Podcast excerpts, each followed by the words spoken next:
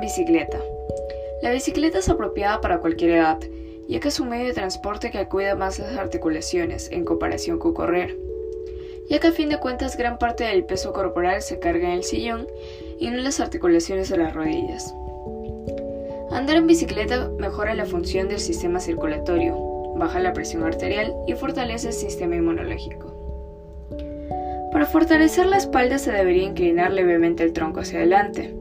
El movimiento uniforme de las piernas al andar en bicicleta fortalece especialmente la zona de la columna vertebral, lumbar y por consiguiente se previenen dolores. De que el desplazamiento con la bicicleta cuida el medio ambiente, andar en bicicleta es el comienzo ideal para personas que durante mucho tiempo no han practicado un... Recuerdo tener en cuenta el tema de la seguridad, usar un equipo adecuado como lo es el casco, entre otros complementos, y usar una bicicleta de acuerdo a tu edad.